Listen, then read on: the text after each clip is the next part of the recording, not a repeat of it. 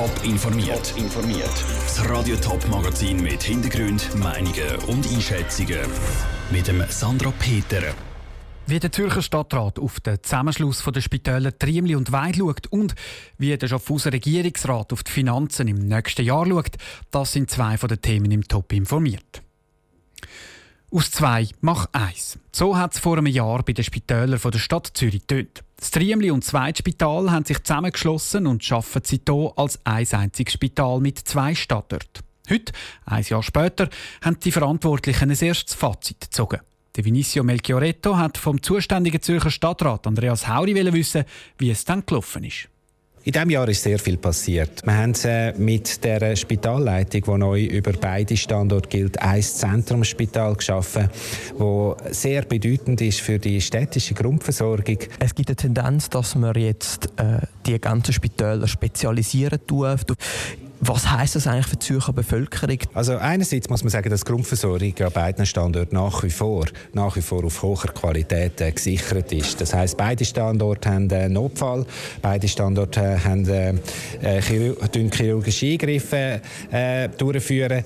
Aber wir haben zukünftig noch verstärkte Positionierung am Standort Weid mit der Altersmedizin und auf der anderen Seite am Standort Triemli werden wir die hochspezialisierte Medizin, wo sie bereits eine sehr gute Position Positionierung hat, werden wir auch weiter stärken. Vor rund sechs Monaten hat man noch darüber gesprochen, dass es zu hohe Personalkosten gibt, vor allem äh, beim Weitspital. Jetzt hat man die können senken. Was sind konkrete Schritte, die man unternommen hat?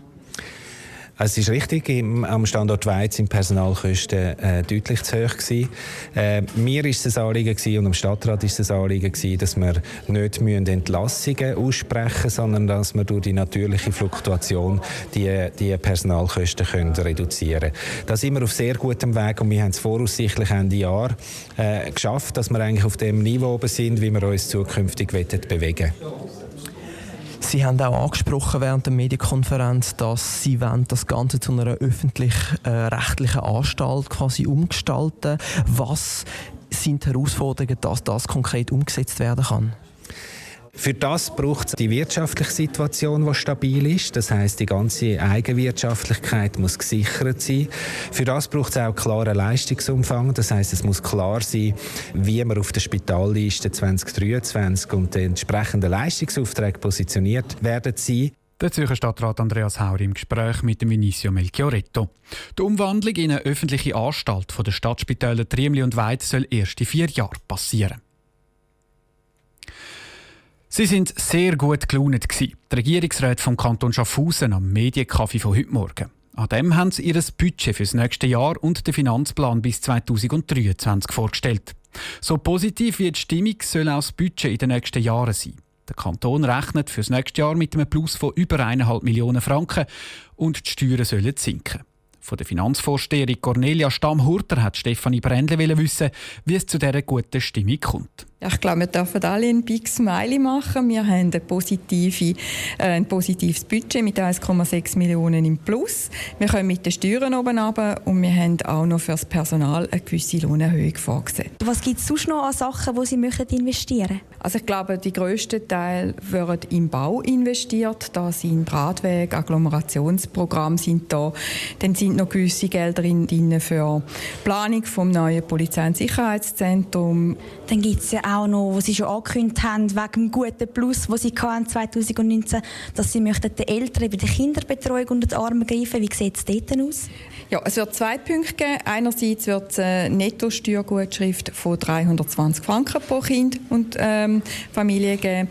Und es wird weiterhin wird noch eine Vorlage gemacht, wo die Vereinbarkeit von Familie und Beruf wird fördern, indem man eine Unterstützung an Kitas wird machen, dass die Elternbeiträge runtergehen.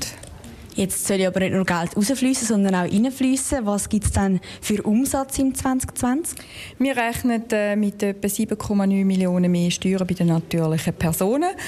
Da ist äh, teils bei den normalen Einkommensteuern, Vermögenssteuern, aber auch bei den Grundstückgewinnsteuern wird das vorgeschlagen. 2018 haben Sie sehr einen guten Rechnungsabschluss gehabt Und trotzdem sagen sie, wahrscheinlich werden sie in 2020 weniger Einnahmen machen als letztes Jahr. Ja, da kann man immer schwer voraussehen. Also 2018 haben die juristischen Personen sehr gut äh, Steuern gezahlt und das ist immer nicht so voraussehbar.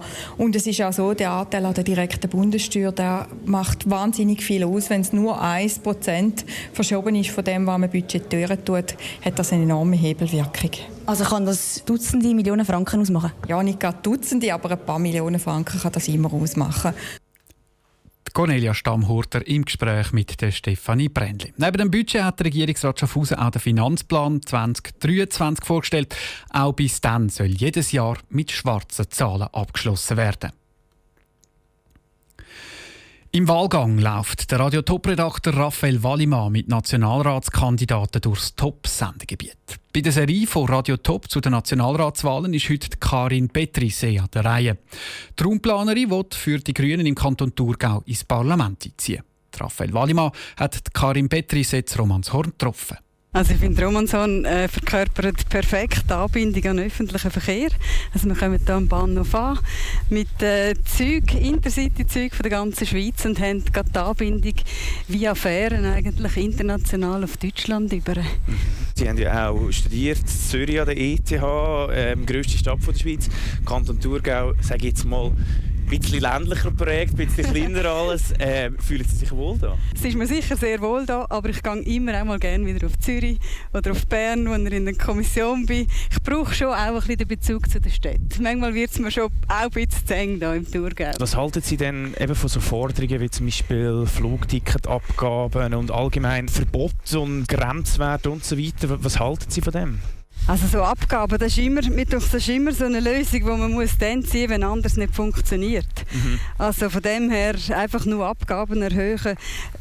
Viel wesentlicher denke mir, dass, dass man die Einstellung der Leute kann ändern kann oder dass man die Leute sensibilisieren kann. Das Jahr war ja auch noch der Frauenstreik. Mhm. Was muss in diesem Bereich noch gehen in der Schweiz? Also ich finde, dass nicht nur auf dem, eine Aussage auf dem Papier ist, sondern dass man konkret einfach Frauen auch die Chance gibt, sich zu positionieren und halt auch in, in Kommissionen hineinkommen oder an gewisse Posten hineinzukommen, um sich zu beweisen, weil diese Chancen kommen den Frauen vielmal gar nicht über. Also bräuchte es zum Beispiel aus Ihrer Sicht eine strengere Frauenquote? Ja, ich denke, wir kommen nicht drum herum, tatsächlich. Karin Petrise von den Grünen im Gespräch mit dem Raphael Wallimann. Der komplette Wahlgang mit der Thurgauer Politikerin von den Grünen gibt es auch heute Abend zwischen 7 und 8 auf Radio Top. Das Gespräch mit der Karin Petrise und auch alle anderen Teile von der Radio Top Wahlgangserie gibt es auf toponline.ch zum Nachlesen. Als nächstes ist dann morgen Esther Friedli von der SVP an der Reihe beim Wahlgang. Top informiert, auch als Podcast. Mehr Informationen gibt es auf toponline.ch.